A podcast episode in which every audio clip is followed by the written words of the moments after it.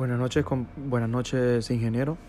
Eh, un saludo muy cordial. Le habla Emilson Sauce Hernández. El nombre de la clase es Empresas Turísticas de la sección 7.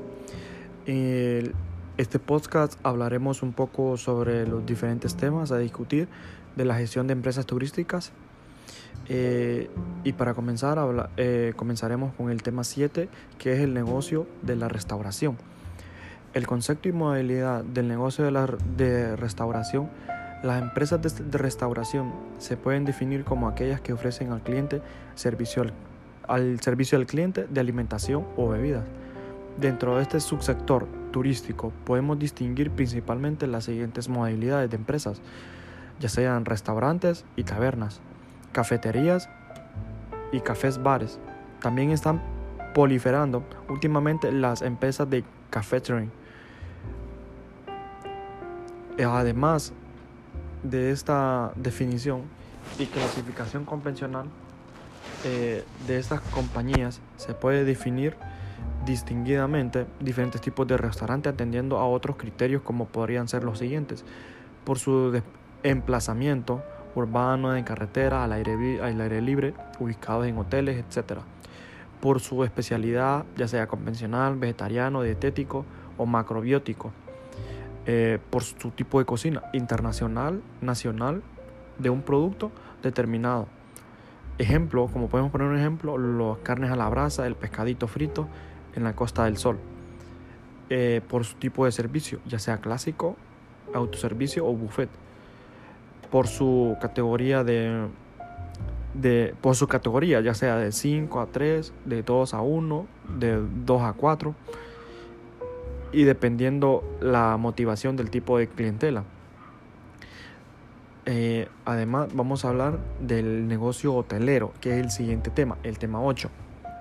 Los hoteles son aquellos establecimientos que, ofreciendo alojamiento con comedor y otros servicios complementarios, ocupan la totalidad de un edificio, parte independizada del mismo, constituyendo sus dependencias eh, un todo homógeno, con escaleras, ascensores de uso exclusivo que reúnen todos los requisitos mínimos que establece la ley en cuanto a la clasificación de su oferta o tipologías de empresas hoteleras. Podemos citar las siguientes como las más significativas en una función de su categoría, ya sea de lujo, 4 y 5 estrellas, categoría media, 3 estrellas, y tipo popular de 2 y 1 estrella. Según la dimensión de tamaño se puede definir eso. De gran tamaño más de 300 habitaciones. De tamaño intermedio de 100 a 300 habitaciones. Y de pequeño tamaño se puede hablar de, de menos de 100 habitaciones.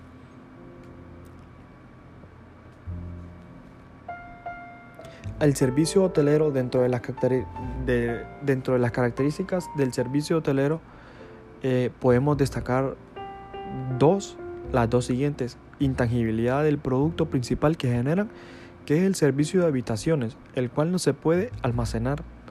El factor de localización adquiere más importancia, a importancia al ser más determinante y el tipo de empresas en vez de en vez consideradas estas matizaciones podemos mencionar que principalmente las siguientes actividades principales se, se realizan en un hotel.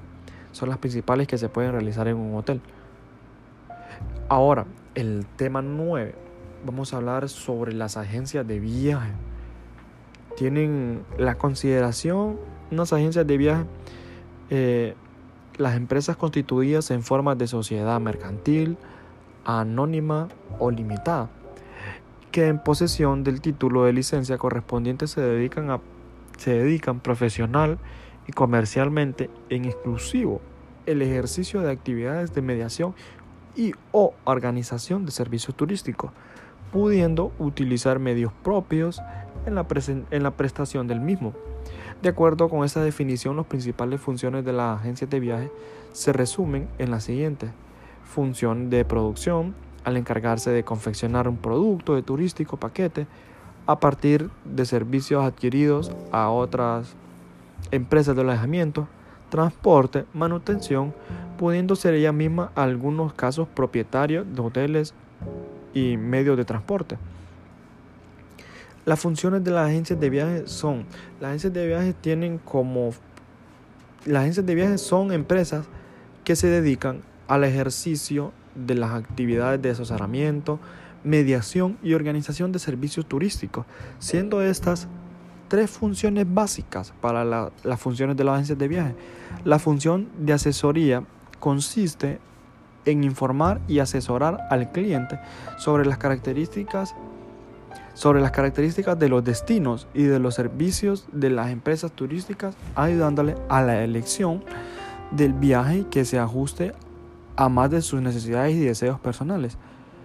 Esta función eh, se ejerce gratuitamente, aunque en otros países está remunerada cobrándose por la información, escrita en folletos que se le entrega al cliente.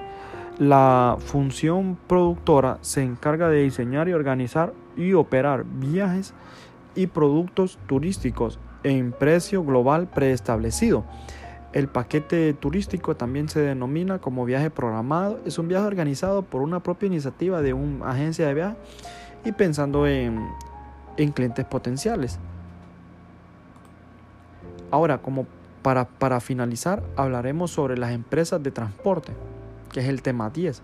Las compañías aéreas, eh, las, que, las compañías aéreas las podemos clasificar eh, en base a distintos criterios.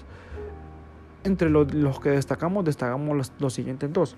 Como primero, según el recorrido que realicen las compañías de primer nivel, que operen una amplia red de rutas principalmente a larga distancia.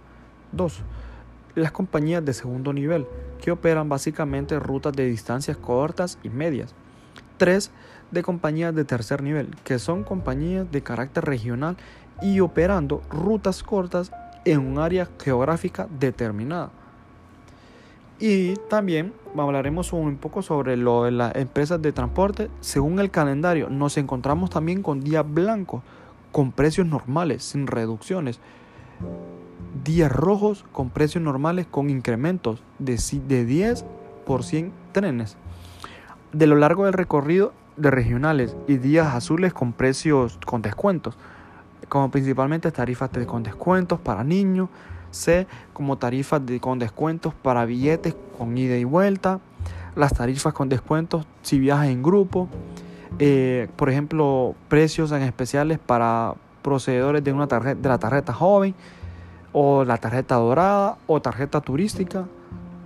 También la adquisición de los billetes se realiza en las oficinas de las compañías ferroviarias o a través de las agencias de viaje. Eh, concretamente, se disponen de un sistema informatizado al que se puede conectarse uno de las agencias de viajes y participar junto con otro sistema para poder uno poder reservar eh, un ítem o un plan de viaje para poder viajar y comprar uno el, el, el transporte o poder alquilar uno el transporte y así poder hacer viajes con tranquilidad. Y para terminar, quisiera agradecerle al ingeniero por esta oportunidad que se nos da de recibir la clase con usted. Y sin nada más me despido. Que tenga una feliz noche y un feliz fin de fin de periodo y muchas gracias. Bendiciones, ingeniero.